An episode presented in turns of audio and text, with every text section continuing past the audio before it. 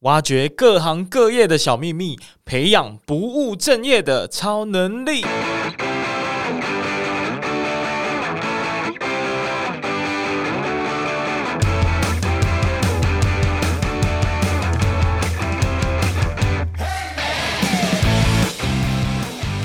就是可能人家会说那是前世啊，就是那个前世就是。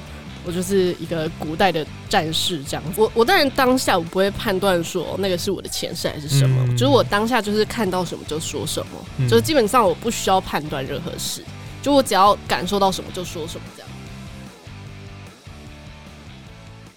我跟你显然是还没有很熟的认识啊，因为嗯对，算是陌生开发的阶段，叫陌生开发，对啊，因为我主要是在那个群组，然后就听到说，嗯、我就看到说，哎、欸。靠，这个人 催眠师听起来很很屌哎、欸！催眠在以前的印象就觉得说是那种招摇撞骗，然后哎、欸，真的哦，就以前你是可能我没有接触过任何相关职业的朋友，哦哦哦甚至连有专业呃不专业的认知的都没有哦。对对对，所以我就会从比如说电影上，或者从其他的、嗯、呃影视剧本里面看到说，哎、欸，催眠好像是一个完美犯罪用的，对，就是要拿来就是勾引。别人呃不是勾引，说服别人，然后让他逼他去做一些坏坏的事情，这样 不是逼，那已经不是逼了啊，那是一个。然、啊、我们待会儿可以稍微详细聊一下这件事情是 OK 怎么做到。但是因为我有，因为呃我算是一个真的是陌生开发，就在一个 Podcast 的群组里面就看到说，哎、欸。嗯这个人好像蛮值得一聊的，所以我就直接问了。嗯、那当然，我就没有特别去听你以前的节目。嗯、那所以为了今天的这个访谈，我有稍微听一下，哎，也是做了蛮多的功课，要来跟你请教一下的。嗯，就是有听到你，你是跟你男友现在在共同创业嘛？嗯，对啊，对。直接问一个超八卦的部分。哎，然后你是做电商嘛？对不对？对，然后还有团体服这一块。团体是什么？团团体服，团体服哦，团体服。你刚是讲团体服吗？对，团体服就是听起来很高尚的一个。没有，是中文。I work in 团体，团体服。OK OK，那你们一起共同创业，我一直很好奇耶。就像我在经营 Podcast 节目的时候，我也在想说，要不要找呃男女朋友一起来一起工作这一块。那你是怎么看待这件事情的？你是说一起做 podcast 吗？呃，就是还是说一起工作？一起工作，因为我不知道你的创业是不是跟男友一起经营的。嗯，对，呃，算是一起经营，但是一开始主要是我在主导，对，然后后来因为我觉得男女朋友本来就是要知道彼此有什么样的能力，嗯、不管是在沟沟通上也好，或者相处上都会有帮助的。对啊，嗯、那那在工作上，你知道说他可以去发挥什么事情，那。就他就可以去安排符合他的那个区块这样子。嗯，嗯，那你会在工作的时候，或者在其他的生活的时候，对他进行催眠吗？进行催眠就是催眠就是无所不在在使用啊！哇塞，哇，这个这个算是所有想要追求另外一半的人今天有福了，可能可以透露一些小撇步。这样好了，我们来是来正式介绍一下我们这个节目要开始。我们我们这个节目是不务正业的超能力。那我是主持人威廉，那坐在我对面的呢，就是我刚刚提到的陌生开发出来一个，但是我非常有兴趣，也希望可以从今天可以从他身上学到一点东西的 Candice，那我们来欢迎 Candice。嗨，我是 Candice。然后我有一个节目叫《侃侃而谈》，然后这个节目呢里面会聊很多关于各种的内心的议题，那当然也会提到关于可能催眠啊，或者说一些可以了解自己的一些方式，这样子。嗯嗯嗯。我想先锁定在你的节目内容本身呢，因为。其实我我记得你想要谈的不只是催眠这件事情而已，嗯，对啊，你有谈到很多就是探自我探索这个关键词，嗯，那也就是说，催眠其实是在自我探索里面的方法之一吗？还是对，就是你可以跟我解释一下说，呃，跟我们解释一下说，哎，这到底中间是有什么样的关联性？嗯，催眠它其实就是一个技能，嗯，对，但是它可以运用的。层面非常广，就是简单来说，催眠这件事情，它就是在一个呃潜意识比较放松、深度的潜意识状态进行一个沟通嘛。嗯、那只是说，我们一般在外面被别人催眠，是有一个催眠师跟你沟通，但是你自己如果说你是自己要对自己下一些暗示的话，那就是等于说你自己也可以当你自己的催眠师嘛。嗯、但如果说以更广义的催眠来说，就是你在任何时候听到的东西都可能会成为你的暗示。哦、那这些暗示就会进到你的信念里面，然后以至于让你怎么去看待所有的事情，然后或者是说，呃，有时候别人跟你讲一句话，或者说看到什么样的情节，你会有什么样的一些情绪反应，那都是源自于你的这些信念。嗯嗯，对啊。那我们在日常中，如果说我们可以去从这些故事情节，比方说，哦，别人就推你一下好了，然后可能有些人不会生气啊，然后可能你就突然气爆了，对，你就觉得很生气。对，那。那这个时候，如果说你有觉察到说，哎，你现在在生气哦，然后你为什么生气？然后你就可以去看说你的这个情绪的根源是什么，嗯、然后为什么你会对于这个举动这么的抗拒？嗯，但我先好奇，就是说，诶，像你这样的催眠师是有受过所谓的专业训练，而且你好像是有一个、嗯、有一个催眠师的证证照是吗？嗯嗯，哦，这个证照是怎么拿到的？可以分享一下吗？就是想拿就去，没有啦，就是但是上报名登记缴钱，对啊，然后上课，然后他会有一个培训的过程，然后你要有实际的实就是实际的个案，嗯哼，对，然后。也是会有类似像考试这样子啊，嗯嗯，那你在这个培训的阶段里面呢、啊，有没有什么印象深刻的课程啊？就就是尤尤其是那一种你在加入成为这个催眠师的训练之前是没有想过会有这样子的课程的。嗯嗯，但是我是还好，我就是去参加这个课程之前，我大概就了解催眠是什么，因为我那时候是找了很多的资料。嗯，对，因为我在大学的时候就有。那时候我们我是戏剧系嘛，然后系上就有戏剧治疗这个东西。嗯、那那个时候我们的那个老师他也会催眠，他就有跟我们提到这件事情，嗯、哼哼所以那时候已经有一些想象，大概知道说可能催眠会发生什么事，然后在干嘛。嗯，嗯，那那后来是刚好有一个朋友就提到说，哎、欸，他有另外一个朋友他也去学了催眠，怎样怎样的，然后就有一个管道。我我才去学的哦，所以你就是一个跟风的状态，呃，不是一个跟风，就是就是那个东西它，它它那个兴趣是留在我心底，嗯、已经一段时间。可是，嗯、呃，我没有，因为我不知道怎么开始这件事，Okay. 因为我也不敢乱找，嗯，对啊。然后是刚好有人介绍，然后觉得说，那刚好可能就是一个机会这样子。了解，嗯、所以是在美国去受训的吗？没有，那是在台湾，但是那个机构是。美国延伸过来的这样子，嗯，嗯，那像你这样有证照或者是接受过专专业培训的这个催眠师，跟我们一般人有什么样的差别？因为其实，嗯，就我的感觉，好像每个人或多或少都可以接受一点暗示，嗯、那每个人或多或少都可以给别人一点暗示，所以你跟我的差别究竟是差在哪里？手法不一样啊！你要让一个人可以真的这么深度的。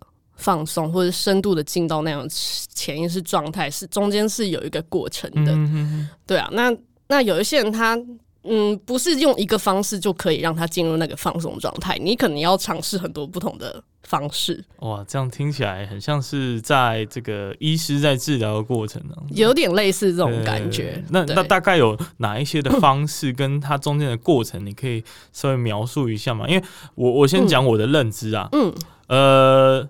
大概都是会想象有一个钟表，对，很多人都是这样子。电影电影里面都这样演嘛，所以你就很难去想象说，哎、欸，还有其他的手法是不是？还是说，其实钟表本身也是一个假的？基本上就是不需要钟表，不需要钟表啊。这个我们所有伟大的电影导演们，在大概不需要再往这个方向去努力了。但是有钟表看起来比较神秘，好像比较厉害。OK，那你可以稍微介绍一下，就是整个催眠的过程，嗯，大概会。会是怎么样进行？呃，一般比较普遍来说，就是用一个比较轻柔渐进式的方式啦。就是可能有一些人去外面冥想啊，或者什么，他可能就可以达到轻度的放松。就是你可能哦，全身放松扫一遍，嗯，然后有一些可能会要你，嗯、呃，想象你在一个阶梯上啊，然后你每走一步，你就会更加的放松。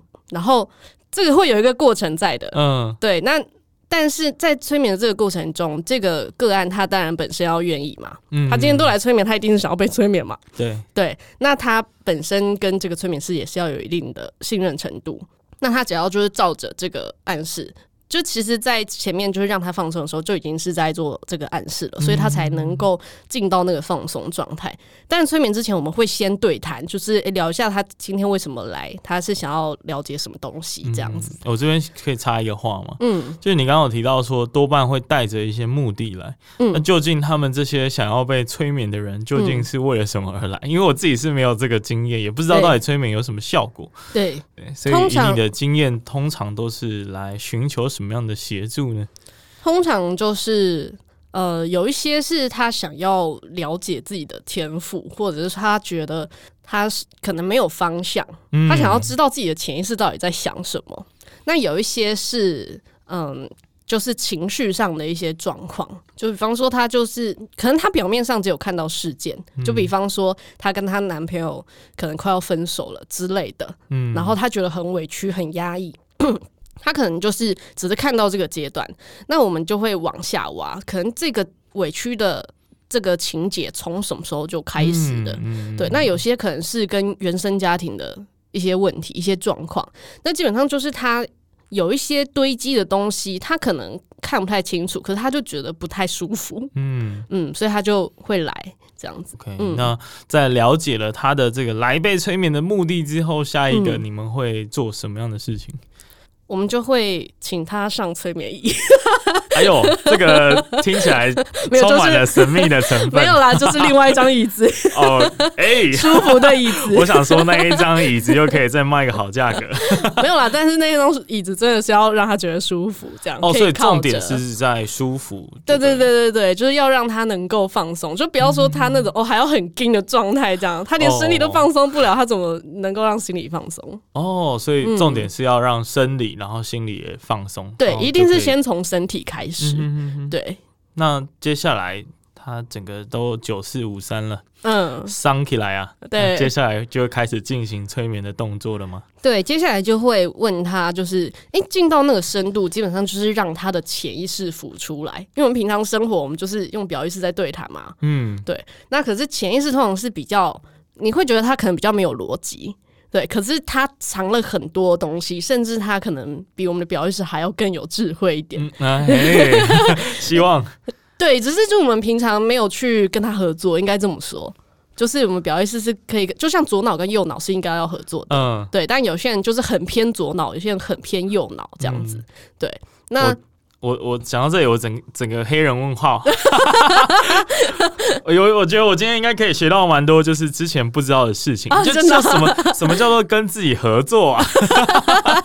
就是左右脑合作啊。就像有些人呃数学比较好，有些人艺术比较好，嗯、对吧、啊？数学比较好，通常就是你的逻辑性，嗯，那那一块区块嘛。嗯、那可能艺术比较。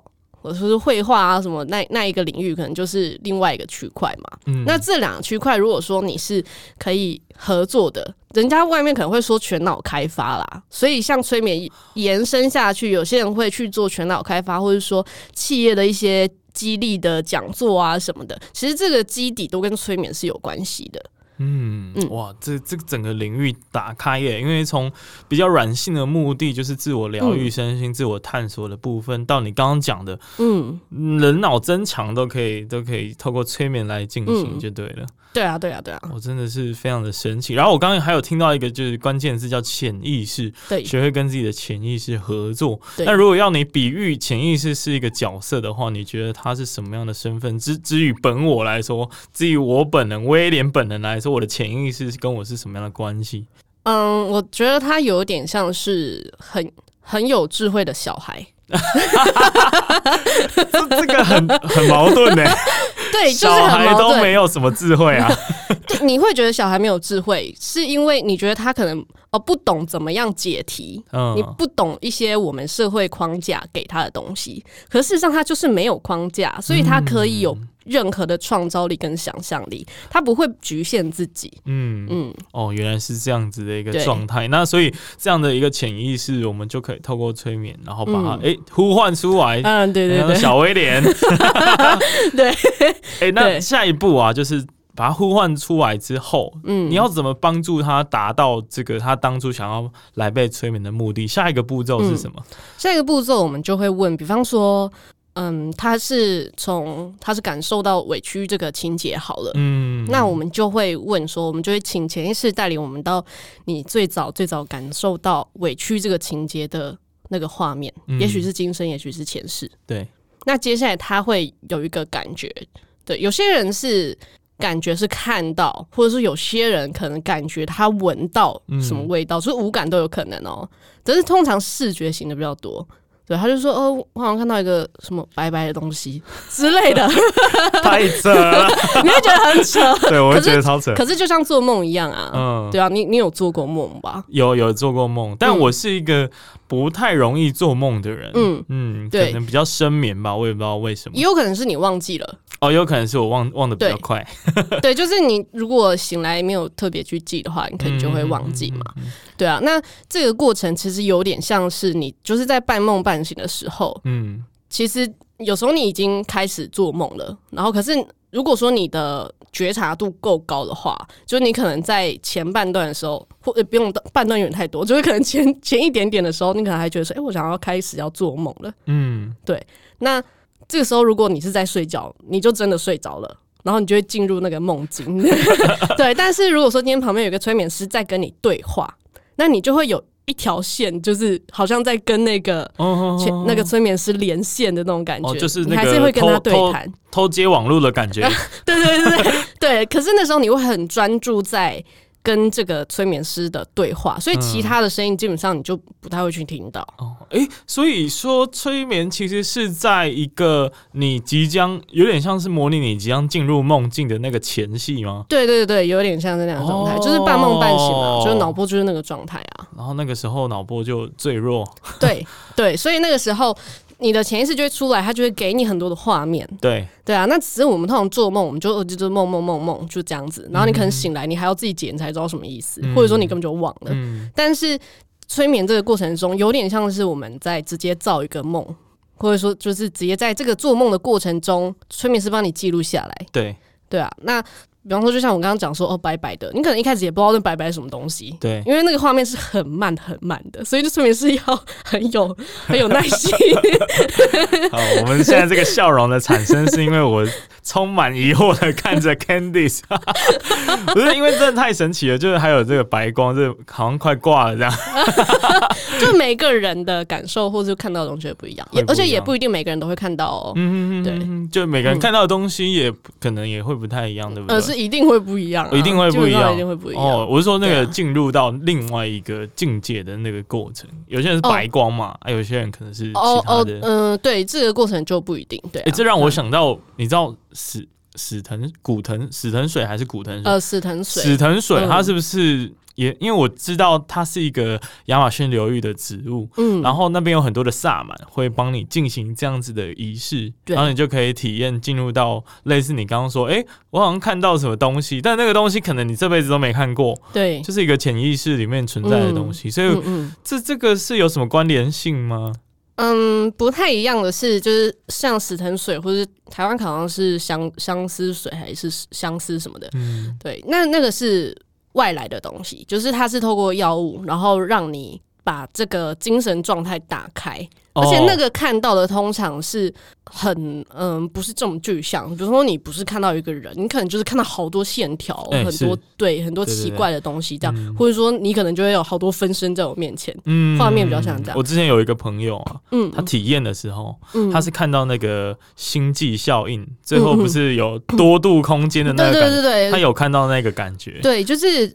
我自己是没有试过啦，对，对，但我也身边也是有一些人有试过，嗯、那他们的描述也是这样子，对，那那个是更深的一个状态啦。嗯、那催眠通常不会到那个，就是通常是就真的比较像做梦，嗯嗯。哎、欸，那呃，我们讲了这么多哈，就是你包含你做过了一些这个催眠的兴趣啊，到变成专业的过程，嗯，你自己有被催眠过吗？嗯，有啊有啊。是哦，那你你可以描述一下你第一次。被催眠的时候，因为通常我我如果想象我明天去催眠，我一定就是打死就是要跟他对抗到底，就想说你千万就是不不要给我呃，应该说我就不想轻易被他达到这个催眠的目的啊，对吧？嗯、所以你可以稍微介绍一下，或者是说一下你当时发生的故事。嗯，我我可以先说一下，就是我那个时候我为什么会好奇催眠这件事情，因为催眠这件事情其实是面要面对的是自己，而不是催眠师。然后你要被催眠，你要有很大的勇气，这是真的，因为你进去这个状态的时候，你可能会看到一些嗯。也许对你来说比较不堪的那一面，对，所以必须要有很大的勇气去面对自己。那我第一次被催眠那个时候，嗯，我我的那个问题好像是，我觉得我好像跟我跟一个人，不管是家人还是男女朋友，就是到就是亲密到一个程度，我就觉得不行，不能再超过了。呃、对，我就觉得这是什么情况啊？就是我跟一个人，假设，嗯。亲密度假设一满分是十分好了，我可能很容易就会五分六分。嗯，可是如果这个六分要进展到八分的时候，我就觉得不行，不能再多了。好有想象的空间。对对，那我就想说，到底发生什么事情？然后之后后来就催眠嘛，然后。进入到那个催眠状态的时候，就是其实你完全不用设想说会发生什么，或者说会看到什么，因为你想的跟实际会发生的基本上也不会是同一件事。嗯，真的说呢？就是我那个时候完全没有想到，我第一个浮现的画面啊，居然是我家，就我以小时候的家，嗯，然后我小时候的房间，然后浮出了是一个我小时候很喜欢的一个娃娃。那那个娃娃是在我。呃，小学二三年级那时候，就我妈送我的一个圣诞礼物。嗯、然后那时候，反正我就超喜欢那只，就是它是一个兔子这样子。可是有一次，我就把它弄丢了。然后弄丢那一天，我就大哭，我就哭很惨。可是隔天，我就是是我姐后来跟我说，就是我隔天我就立马好像长大一样，就不哭了哦。嗯。然后，然后之后呢，就是可能过了一两年，我才找到那只兔子。在我家的洗衣机后面，凶手是我妈，就把它突然拿去洗，要丢在上面，然后它就掉下来了。对，但是后来我就觉得我已经长大了，嗯，所以我就我就没有想到说，天哪，居然出现这只兔子，而且在在它浮出，就是慢慢要浮出来的那个同时，我就感受到情绪，那种情绪会先来。因为潜意识都是比较感性的嘛。哦，是嗯，就你还没看到画面，你可能就对我已经感受到了悲伤了。对，我就觉得，就可能一开始你也不知道你为什么悲伤，嗯、就觉得好难过，好难过这样，然后我就开始哭哦，然后我就开始哭，然后就看那个兔子，那那个催眠师，我的催眠师就会引导我嘛。就会看说，通常我们出现的所有的人啊、人事物，通常也会看说，哎、欸，跟你的关联是什么？有时候会让你去跟他做一个对话。嗯，对。那我催眠师就跟我说，这个你觉得这个兔宝宝有没有要跟你说什么？或者是说你有没有要跟这个兔宝宝说什么？反正我们就进行了一个对话。然后我就很难过的说，对不起，我把你弄丢了。哇塞！就 我，我感觉就是一个你。终于有机会可以说出你当年没办法说的话的那一种感觉。对，这个也是，或者是说我当时根本就没有意识到，原来这件事情对我来说这么重要。嗯嗯，对。那其实很多人的过程都是这样子啊，所以有时候可能你进到那个催眠状态，你可能会先跟自己和解。对，其实过不去的当然不是那只兔子，而是你自己。嗯，对啊。那可能跟。呃，这个这个兔宝宝的这个象征，其实就是小时候的我自己，或是某一个角落的我自己。那我进行了一个和解，这样，然后接下来就进到了下一个画面，就是完全无关的画面，嗯、就是可能人家会说那是前世啊，就是那个前世就是。我就是一个古代的战士这样子，充满问号，很跳动，对不对？对对对对。哎，但但我的第二集有讲啊。哦，对，我知道，但是还是很好奇，你可以再跟我的听众再解释一次，到底为什么是战士？然后这又是为什么？你看到就知道他是前世吗？还是？嗯，就是我，我当然当下我不会判断说那个是我的前世还是什么，嗯、就是我当下就是看到什么就说什么，嗯、就是基本上我不需要判断任何事，就我只要感受到什么就说什么这样。哦，所以你会在就是看到你可能是闭着眼睛的，就是被催眠的过程，但是你还可以讲话。对对对，我当然是可以讲话。Oh, okay, okay. 我我是在这个过程都会跟催眠师对话，那催眠师才会知道说你现在看到什么。嗯嗯嗯。这个过程其实有点像是在找线索。对对啊，那个摄影师帮你记录下来，然后然后最后再做一个整合，这样子嘛。嗯、对啊，那那个时候战士他也也不是突然间就。完整的画面，就我刚刚讲，他是慢慢的，就是我是先看到一只马，哦，先先露出马脚这样，对，我就是一只马，我就说我看到了一只马，嗯，对，然后接接下来我就觉得，哎、欸，好像有一群马，我就看到一群马，然后接下来我就慢慢知道他们，就是你就会是会知道，就是知道说，哦，那匹马那群马就是战争用的马，嗯，对，然后我就开始意识到说，我现在是站在什么角度去看着那些马，然后，然后我就意识到说，哦，我是一个男生，对，然后、欸、可以偷问一下是怎么样的风格的装扮吗？就是就是穿着盔甲，然后银白色的、嗯、哦，银白色的，对，OK OK，对，所以有可能是有点西洋风的，对，就那时候我觉得是俄罗斯，嗯、哦哦，诶，俄俄罗斯，哇，这个很精准，因为因为刚好我这边是问我哪一国的，我就很直觉的回答他，但是不是我觉得也不重要，嗯、对，可是后来因为就是反正那也是就最后拼凑的故事啊，就是我是一个非常。就是忠君爱国的战士啊！哇，这样子，这这真的还蛮特别的哈。对对，那知道那个俄罗斯呢，其实是有也有一个作用，就是那时候我就可以跟这个这个土地做和解。嗯，嗯对，因为那个时候是觉得有一个责任，然后因为我那个时候就战死了，虽然说赢了，可是我要死了，然后我觉得。就是我那个时候那个角色是家里的长子，然后我就觉得我我死我就没有办法再照顾我的家人，我没有办法再照顾这些嗯部部下或是军人这样子。修蛋鸡嘞，就那个时候的状，那个故事是这样。知道他的这个内心的感受呢？哦，因为那个时候进入到那个状态的时候，你就是他，你会觉得你在，你就是他，就是.对，就是。对，就是 不是我，我好奇的是，这个这个，嗯，就是他对土地和解的这一个感受，是，你载入到那个角色之后，你就瞬间把那个有点像读取存档，有没有？整个存档拿回来，还是说你就在当下才慢慢去拼凑呢？哦，当然是慢慢拼凑的，对，绝对是慢慢拼凑，因为这个过程其实一个完整的催眠通常是二到四个小时。哦，呃，很长。对，所以现在我可能很快速的讲，可是那时候我可能光是看到一匹马就花了五分钟。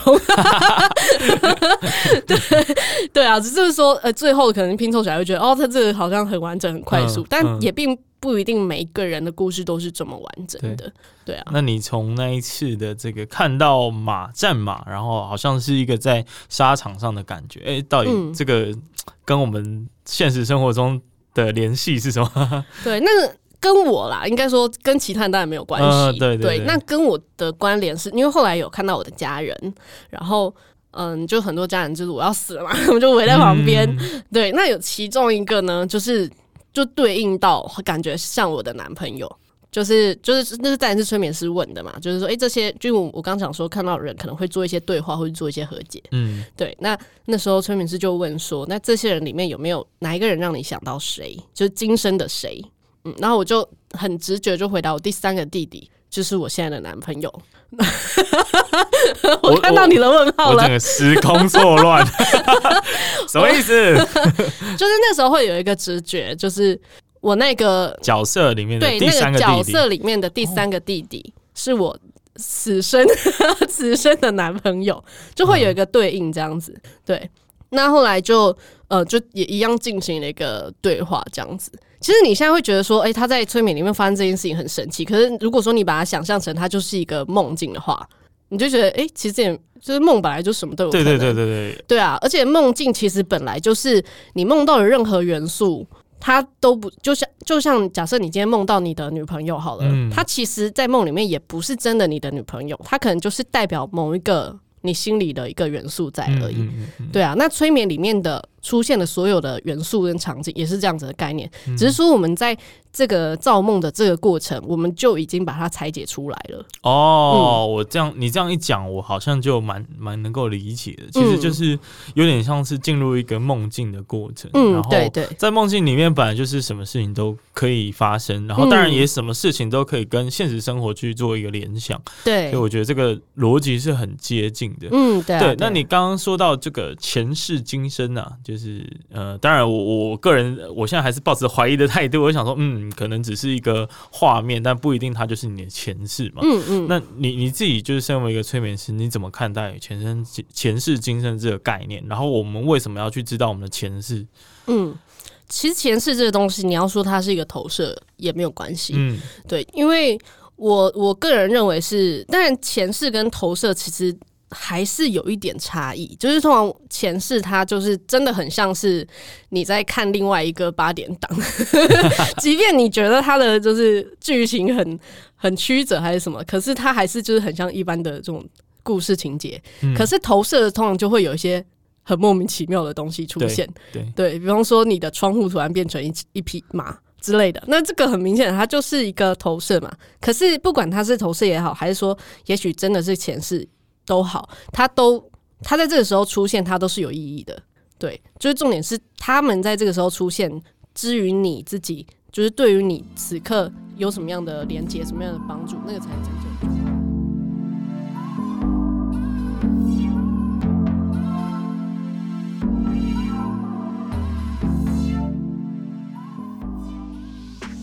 接下来呢，会进入一段工商时间。应用材料呢，是全球半导体以及显示器设备首屈一指的美商公司。那近期呢，台湾应用材料正在扩大征才，也欢迎社会新鲜人来加入我们应材的行列。那目前呢，正值毕业潮，所以如果你是向往这种比较开放，然后比较弹性自主的美商公司的文化的话，那应材绝对是你的不二选择。那想听更多详细的内容呢？欢迎大家去寻找第二季第十三集，由我与台湾应材共同合作制作的节目《半导体工程师的超能力》。那我们在那一集呢，聊了关于工程师的工作与生活，也分享了国际公司的跨文化工作经验。那也邀请 HR 最后来跟我们分享应征前应该要有哪一些的准备。所以，如果你对于半导体的制程啊、设备或显示器研发工程师、全球技术培培训中心讲师的工作感到有兴趣，或者是呢，你对于美商弹性的办公室文化感到好奇，欢迎准备踏入职场的新鲜人，或者是有考虑要做工作的转职，都可以跟着应采一起来实现更美好的未来。那想应征的话呢，请上应采的官方网站，或者是到一零四求职平台去查看最新的职缺。我这听起来真的是对于一个自我探索，或者是解决一些我们长久以来没办法解决的一些心理问题，我觉得是一个很有帮助的技能跟工具。嗯，然后呢，呃，但是啊，就是在今天来跟你聊这件事情之前，然后听你刚刚讲这些故事之前，其实我的想象里面，睡眠是还有其他的目的性的，所以我也想要跟你聊一下，诶，这个目的性是是不是存在啊？就比如说，呃，有两个。嗯，这我自己想到，第一个是有点像是在呃催眠别人，嗯，就是要说服你去做一些你原本不愿意去做的事情。诶，这件事情是达到的吗？达得到的吗？因为呃，比如说啦，就是你有没有看过？赌神，嗯，有印象。哎、欸，周星驰他不是说，哎、欸，看不见我，看不见我。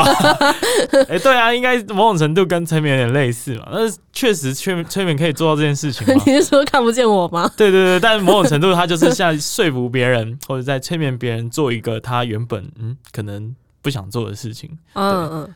嗯，这要分你是在催眠室里面发生的事情，还是在一般的情节发生的事情。如果你是在这个呃催眠治疗这个过程的话，如果这个个案他很不愿意，那当然不能勉强，因为当然要舒服，这个过程他也要，就是他他愿意是一个最大的重点。嗯，因为我我刚讲催眠，它其实是一种合作，对，然后是一个建立在一个信任关系上。如果你今天很抗拒的话，那当然我们就不会继续。往那个方向，但如果你是说像一般，比方说诈骗集团好了，就是诈骗集团，就是为什么他可以呃骗到一些人，嗯，比方说打电话过去，然后然后跟你说你儿子就在我手上，然后就是就有一个人说妈，我在这什么之类的，就即便那个儿子的声音有够不像你儿子，就是你可能就会会很紧张，然后就会做一些错误的判断，对。对，那是因为呃人在脑波若，除了是放松。的这个情况下，你在很恐惧的时候也会有这个情况发生呢、啊。就是那个时候，你的脑袋是有点可能有一秒的时候是空白的。那那个时候，你就是那个，当然，当然，诈骗集团不知道那个叫做暗示啦。嗯、那诈骗集团就会直接跟他说：“你现在就是汇一百万过来。”他就会脑中只记得我要汇一百万这件事情，他只记得这件事情，然后不记得要去求证。对啊，其实任何的嗯。呃，但是你是说，如果说你你学了催眠，会不会去做这件事情的话，嗯、我我基本上我是觉得不会有人特特别要为了做这件事情然后去学催眠了。我觉得很难说，而且嗯、呃，我们再来厘清一件事情。所以假设他今天就是嗯有点抗拒，比如说你叫我哎、欸，我今天就是想要来一个买一个东西，然后我用催眠的方式说服你。嗯、而假设你真的不想买，我就真的没有办法说服你吗？嗯，对啊，这是百分之百的吗？如果你知道你自己不想，那你就不会啊。重点是你不知道你不想哦，重、哦、所以重点是，对啊，就是就像嗯嗯，就像你划手机的动作好了，对。你你你不知道你不想滑，嗯，你就一直滑。哦哦，对呢，就是最近有看一个智能社会的那个 Netflix 的纪录片，嗯，他就在讲说，哦，全部的社群媒体其实背后都有一群工程师，嗯，千方百计的想要让你持续的对手机上瘾，这样。对啊，对啊，当然是啊，很可怕。那任任何的行销都是这样啊。那有没有什么方法可以去反抗这样子的一个脑波弱，然后被说服的过程？你就是对自己要有高度的觉察，就你要知道自己要什么，不要什么。哦，这句话真的是还蛮容易讲，但是很难做到。对，所以就是要从很小的事情就开始去觉察，就是就好比说划手机这个动作。对。你在滑的时候，你要知道你正在滑手机啊。嗯嗯，就是很多人不知道自己在滑手机啊，因为这是一个下下意识的动作，就会拿起来了嘛。对，你可能就是哎、欸，滑了两个小时才发现说，靠，我刚刚花了两个小时在干嘛？嗯、对，但是你可以慢慢的缩短这个觉察的时间。嗯，就原本你可能两个小时你才发现，那、嗯、可能哦一个小时就发现了，接下来你可能半个小时就发现了。嗯，对啊，那再来就是可能在情绪上的觉察嘛。对啊，那情绪。通常是一个很大的推动力啊，就是假设你今天在生气，你可能就是很不自觉的讲讲完气话，然后可能离开那个现场，你才发现说，哎、欸，我刚才说了什么？哦，对，常会有这样子的一个情况。对，可是如果说你从这一些事情上就开始去缩短自己觉察这个时间的话，嗯、其实基本上人家给你一个暗示，你会比较快的去意识到说这个东西到底是不是你要的。我觉得这跟呃。有某种程度，好像跟有一些，比如说媒体试读啊，我们看到一个假新闻，会不会哦，马上就觉得我我想要相信这件事情，还是我可以停下脚步去思考一下，哎、嗯欸，这个到底是真的还是假的？我先去查证一下。嗯、那这一个过程呢、啊，你你你刚刚称呼他说叫做缩短觉察的时间，嗯，这件事情有办法自我训练或练习来达到吗？嗯，可以啊，当然可以啊。你可以就介绍一下，我们可以用什么方法来做到？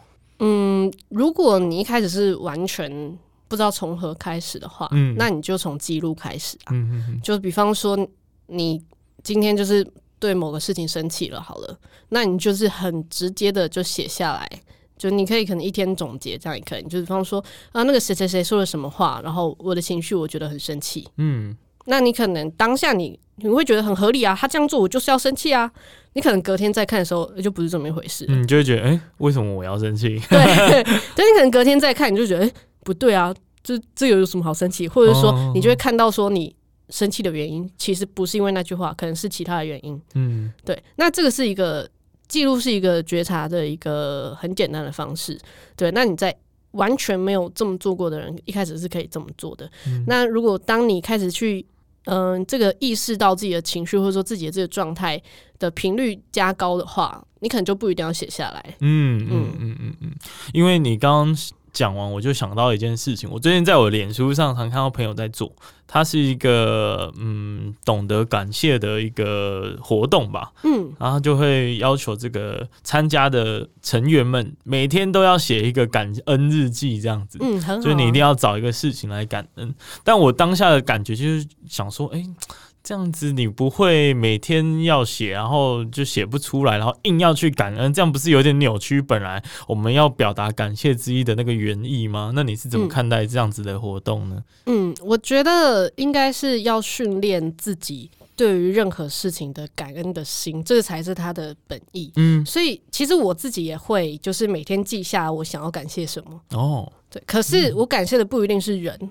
我可能感谢的是这个瓶子、这个桌子、这个麦克风、嗯、这个大地都有可能，但也有可能是人事物，当然都有可能。嗯、就是你感谢的对象，你不用不用被你局限啊。你可能只是感谢你今天可以吃一顿饭，或者说你今天去到一个很棒的地方，就是这个感谢的能力是值得被训练的。OK，嗯，所以其实不管是感谢，嗯、还是我们刚刚的觉察记录，都是一个很简单入门的一个方式。嗯，对，嗯。那我们回到刚刚有讲两个目的，是我这边自己想到的催眠的效果。嗯、那刚刚讲第一个就是说，哎、欸，我想要说服别人做某件事嘛。那第二个我想到的就是，也是从电影里面看到的，嗯，小时候看到的电影，我不知道你跟我年纪的差距，但是他是偶尔有去特别去查那是哪一部电影。它是一个一九九零年代的电影，我还没出生呢、欸，我刚出生不久。对，呃，它是香港的电影，叫《追男仔》，反正就是在描述一群巨星，然后他们发生的有有趣的事情。那时候港片很多都是巨星了，然后他们就是有一段，其中有一段遇到坏人来。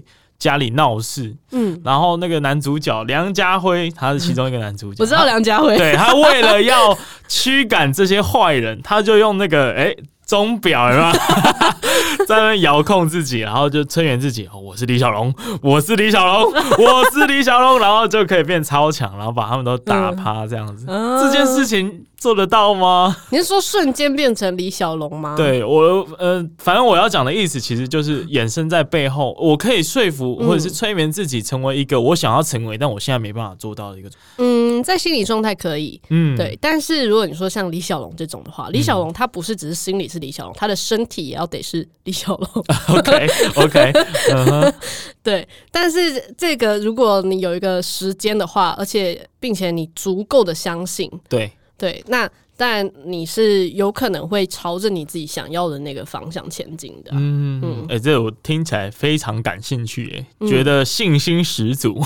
当然是可以的、啊，嗯，就是因为我们其实很常都不满足于自己的现状嘛。那其实大、嗯、大多数人的最烦恼的事情就是钱赚的不够多嘛。嗯，那催眠就是，哎、欸，我可不可以自己催眠？我是有钱人，我是有钱人，我是巴菲特这样。嗯，可以，但是你催眠的这个，你的这个暗示要下对啊。哦、嗯，比如说呢？那那就就我刚刚这个例子好了，我对症下药一下，嗯、我想要变有钱。嗯，那那那要怎么样自我催眠来达到这个目的？嗯，有钱一定是每个人都想要的。对，但。嗯，就是有钱人基本上我们会觉得他就是很富足嘛。嗯，那你为什么会觉得自己没钱？这也是一个很重要的点哦。就是你在花钱的时候，你在赚钱的时候，你是不是有一些匮乏的信念？对，比方说你在花钱的时候，你是觉得你的钱要没了，还是你是觉得我因为有钱我才付得出来？嗯，其实你每一次每一个动作跟每一个心念都是在自我暗示。嗯，对，所以。如果说你想要越来越有钱的话，当然就是你要去注意你每一个动作，尤其用到钱的时候，你是在这个过程中在想什么？比方说你付账单的时候，你是在想说：“天哪，我付完我就没钱了。”还是你是在想说：“太好了，我付得起，我有钱可以付啊？”对，就是你每一步是不是都在暗示自己是一个有钱的？就除了你刚刚讲说：“哦，你可以。”呃，跟自己说，我是一个有钱的状态。可是你这个有钱状态，你要让自己相信，而不是说你在说的时候，其实心里是很虚，然后很匮乏的，好像每说一次就暗示自己没钱一样。哦，对，而是说你要结合自己的日常的一些行为跟动作，是不是某种程度有点吸引力法则？就是我们要正向思考，嗯、我们要去想，哎、欸，我现在已经在有钱的路上了哦，而不是去想，嗯、哦，我现在没钱，我现在，所以我才要变有钱。就那个、嗯、那个反向的操作是是这样子，有类似嗯嗯嗯。嗯，对啊，对啊。那我觉得这个还是有点难以想象。那如果如果如果一个很简单的事情好了，就是今天，嗯、呃，生活的小事，让我自己觉得蛮困扰。嗯、就。呃，路过一个 gamso gay，然后就觉得哦，好想吃哦，嗯、天哪，受不了。然后、嗯、要怎么透过这种方式去自我催眠？哦，我现在已经不想吃了，我饱了，OK 了，这样。嗯，前提是你为什么要限制自己？哦，为什么不吃？当然就是希望可以，就是吃的健康，然后可以瘦身嘛。哦，只是因为因为你不想要吃不健康的东西，这样子嘛。是是是。好，那就是你如果说你只想要吃健康的东西，那你就要去把健康这个东西跟美味、跟开心去做一个连接。嗯。嗯，因为也许现在你的概念是那些不健康的东西才会让你开心。对对，如果你是现在是这个连接的话，那你当你今天不如意或者不开心的时候，你当然理当就是吃吃那些垃圾食物，或者说你以为、欸、对对对对对对啊，就你以为那会让你开心嘛？可是事实上没有，那只是你以为。嗯，对，所以所以应该就是要把这个这个信念放掉。哎、欸，这个说的容易啊，怎么放掉嘞？嗯，啊、其实就就就我的经验还是很开心啊。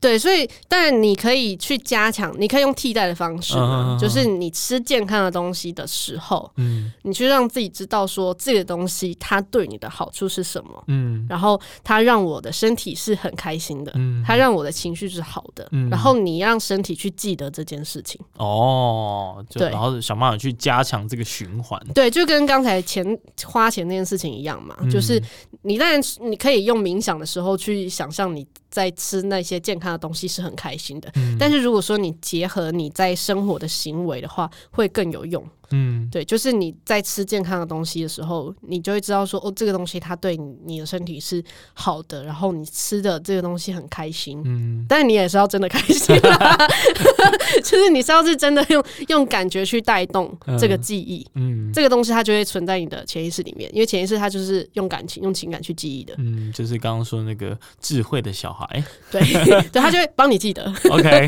然后他就会时不时的提醒我，哎。这个你还记得这个好美好的感觉吗？对对，但如果说你想要吃垃圾食物的时候，你就可以，你就可以试着用替代，有有没有什么东西你现在想要吃那个？那你是纯粹觉得那个东西开心，还是说你现在真的饿了？有可能你真的饿了啊，嗯、那你就去想，那是不是有什么东西可以替代？嗯嗯，那你就去去吃那些替代你认为比较健康的东西啊。嗯，我想这些都是还可以再去努力思考的地方。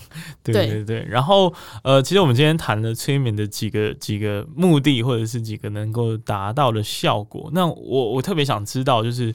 因为催眠跟我们的生活听起来是很遥远的，嗯，但其实就我们刚刚这些，嗯。这些描述感觉好像又蛮接近的，然后再加上我们好像在这个开场前有先聊过，嗯，它其实，在我们生活里面有时候就会用不同的形式出现啊，比如说行销啊，嗯、比如说广告啊，所以大概有哪一些场域，其实默默的有在接受这些暗示，这些被说服的过程，但我们没有察觉。你可以给我们做一个警示、劝示的问。嗯，包括在职场里面就很容易啊，就是一些比较，就是说？你连这个都做不好，你是不是？很糟之类的，或者说你你你也太笨了吧，哦，或者说你也太胖了吧，或者说你也太 你也太怎么样了吧，嗯嗯，就是这些都是暗示啊，这些都是暗示，怎么说？因为就是你你接收到了，然后你没有意识到说这个不是一个事实，或者说这是一个什么，那你就是会把它接收起来啊，嗯嗯，就像嗯，就像你对一个小朋友一直跟他说。你好棒，你好棒，你好棒，他可能就会真的觉得自己很棒，啊。嗯、你一直跟他说你超烂，你超烂，他就会觉得我到底哪里不好？我好像真的很不好。其实每一个人都是这样，对对啊，不是只是小小时候是这样，长大的时候也是这样子。只是说，嗯，也是要看说这么说的人是谁，然后也会有一些不同程度的影响。比方说，今天说你说你很烂，做的不好的那个人，他是你的主管，然后你很崇拜他。当他这么说的时候，你就会相信他哦，而且那个效果就会更强。对，对我想到一个商业模式，就是我们去请一些厉害的人录，你好棒。然后卖给这些非常需要被安慰的人，嗯，开个玩笑。但是，呃，我们刚刚有讲到，就是包含行销什么的，都都还算是有一点暗示的成分。你自己有把这件事情运用到你自己的商业里面吗？嗯嗯，在一些对谈啦，就是会比较知道对方在想什么。哦，嗯，反而是用在对谈的部分，而不是用在哎，比如说导购啊，或者是希望大家来做文案吗？团体服啊。哦，文案的部分是？对对，不管是文案还是说，就是有什么形式是，其实你有运用，偷偷的运，呃，默默的运用到这些逻辑的。嗯嗯，我觉得在实际的对谈会比较有直接的帮助。那当然。哦嗯，在网络上的行销上，就是你出现的次数够多就够了。哦，欸，所以有一个很关键的重点，就是出现的次数如果越多的话，你就越容易相信这件事情是真的吗？对啊。哦，呃，这这这，我觉得这是一个听起来蛮容易的，但其实。呃，多数人可能不会想把。他跟次数去做一个联想，嗯，就比如说我们要这个说服他投某一个地方，嗯、我们就疯狂长辈图群主一直传，嗯，啊，他就会渐渐的相信我们这伟大的韩总。对啊，就是当一个人这么跟你说，你会觉得哎、欸、还好；两个人、三个人都说的时候，你就觉得哎、欸，对对对，是这样，对啊，对。但你你刚刚反而是说，哎、欸，其实。说服或者是说，嗯，谈判那一块，就是亲自对打的那一个部分，嗯、其实是你真正运用到比较多的程度。嗯，那大概是怎么样去运用的？可以当做我们去这个职场上攻克，或者是说服老板谈薪水加薪的时候的一个一个很棒的技巧。这样，嗯，就是你可以从他的肢体语言。就是去感觉，然后你跟他的这个频率有没有接上？嗯，因为我刚刚讲说，催眠这个过程中，嗯，他愿意进到那个深度是一个重点嘛？对，当他愿意的时候，我们的那个频率会是接上的。嗯，那你今天要去跟人家谈一个合作，或是谈什么，基本上你那个频率要让他舒服啊，让他舒服就是你们有接上。就像有一些人。如果你看他肢体语言，是他就是抱着胸这样子跟你讲话，哦，所以这是一个他就是对他就是在防卫嘛，或者是说他跟你讲一讲，然后不自觉就坐正，坐的很正，就突然惊起来了，哦，对，那就是他正在防备啊，嗯，他正在想一些其他的东西，所以在这个状态下，我们就你要软下来，就要软下来啊，对，那有什么方式可以让自己？就是看起来没那么那么强硬，或者是可以间接的达到让对方哎、欸、可以愿意听你在讲什么。自己要先软啊，就是自己要先放松。嗯、对，所以嗯，然后判断还有一个方式就是，假设你你们是在喝咖啡好了，就是你今天就是你就喝喝一杯咖啡，你看他有没有跟着喝一口。哦，这这个方式很不错哎，因为它蛮简单的。对，就是通常就是呃，如果你们在一个同频的状态下，一个人做了一个动作，另外一个人。通常会跟着做那个动作，哦是哦，对，哦、这个这个很很很神秘耶，就是我不知道会有这种情况，下次来这个实验看看。对，就是你们聊得很开心的时候，通常会这样子。嗯，嗯，OK，那我我想今天真的哇收获很多，然后我自己觉得啦，就是在催眠这个领域，其实它背后有很多的价值，跟我们在生活中看到的东西是一样的。然后如果我们可以把你的专业拿来给我们用的话，我们其实可以达到很多目的哦。嗯，比如说我们可以提升自己的能力，或者是想办法去克制自己的欲望，或者甚至是克制啊，所以你要让自己舒服。哦，对，让自己舒服啊，然后让别人也舒服，大家都舒服，这样就是一个非常好的一个催眠的实力。OK，那我们今天这个在结束之前呢，再让 Candice 稍微。介绍一下自己的节目，可以去哪里找到你？然后你最近要做什么样的新节目或新的系列，还有规划呢？嗯，就是我的节目，就是你可以在 Apple Podcast、跟 Spotify、跟 KKBox，还有嗯，就是各大平台，你都可以听到，就是叫侃侃而谈，就是侃心侃的侃，嗯，对。然后，嗯、呃，这个节目，嗯、呃，我除了是分享一些方法之外，对我来说也是一种记录啦。嗯，对，就是当我去呃经历过这个东西，我把它分享出来，也许有一些人也遇到同样状况的时候，他就可以去，呃，有一个参考的方式。对，当然不一定要你完全照着做，或者说我的一定是对你来说是绝对的，因为每一个人都是不同的个体。嗯，但是如果你对于自己的一些内在的议题啊，或者说怎么样去更认识自己，有一些好奇的话，那都可以听我的节目这样子。嗯，OK，那我们今天的节目就到这里，我们谢谢 Candice，好，谢谢。那今天节目就到这里，大家再见，拜拜。真